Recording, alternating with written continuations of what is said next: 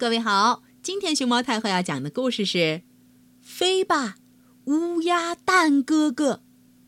它的作者是日本的秋山匡，由日本的原度镜子翻译，新星出版社出版。关注微信公众号和荔枝电台“熊猫太后”摆故事，都可以收听到熊猫太后讲的故事。嗯嗯嗯，介绍一下啊，这个小家伙他是。乌鸦蛋哥哥，他在蛋壳里已经变成哥哥了。可是，乌鸦蛋哥哥说，他要一直一直待在蛋壳里。嗯，就是这个样子。乌鸦蛋哥哥总是喜欢搞恶作剧。他把草伸进睡得正香的猪先生的鼻孔里。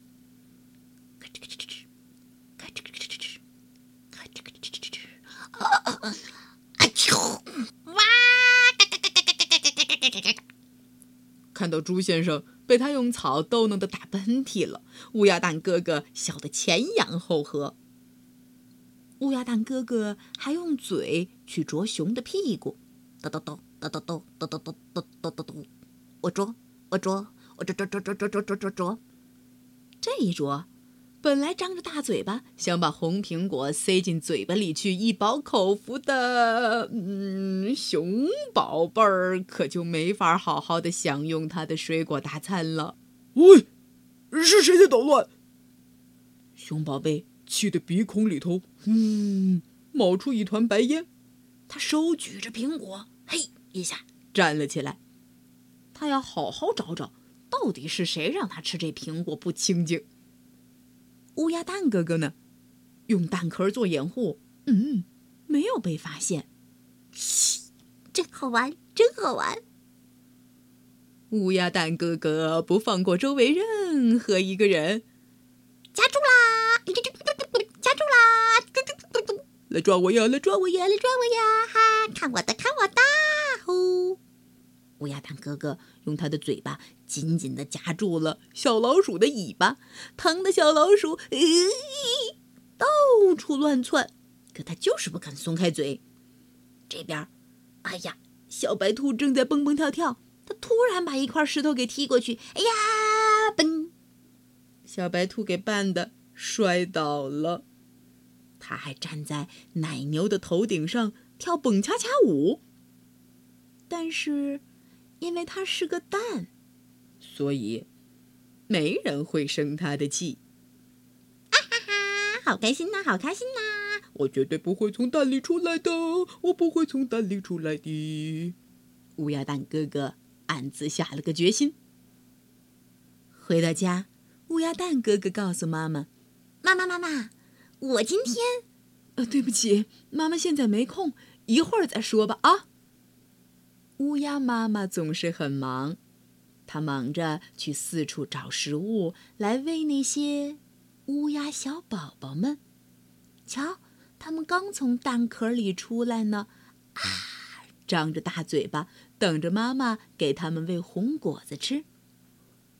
乌鸦妈妈没时间听乌鸦蛋哥哥说话，这让乌鸦蛋哥哥很生气。他又出去搞恶作剧，他用嘴，嗯。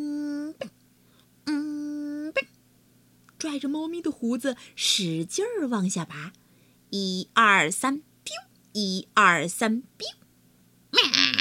好疼呐！你这家伙想干什么？猫咪生气了，叼着乌鸦蛋哥哥，嗖一下上了树。哎，乌鸦蛋哥哥也被突然到来的这么一招给吓慌了神儿。猫咪把乌鸦蛋哥哥扔在树顶。就不知道跑到哪儿去了。哇！救命啊！哇！救命啊！乌鸦蛋哥哥在树顶上根本没办法自己下来，他急得不停的叫救命。怎么办呢？怎么办呢？乌鸦蛋哥哥等了好久都没有谁来救他，他急得满头大汗。没办法了，只好。乌鸦蛋哥哥瞪圆了双眼，啪！乌鸦蛋哥哥用尽全身力气撑破了蛋壳，然后他张开大大的翅膀，呼啦呼啦，从树上飞了下来。吧嗒吧嗒吧嗒吧嗒，乌鸦蛋哥哥变成了一只真正的乌鸦。他忽然张开翅膀了起来，飞得很高很高，噜噜噜噜。